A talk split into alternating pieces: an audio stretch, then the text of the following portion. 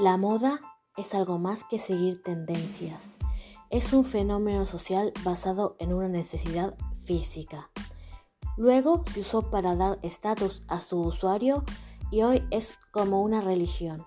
En este rincón hablaremos con cultura de moda, sus orígenes y las subculturas que están dando de qué hablar estos días.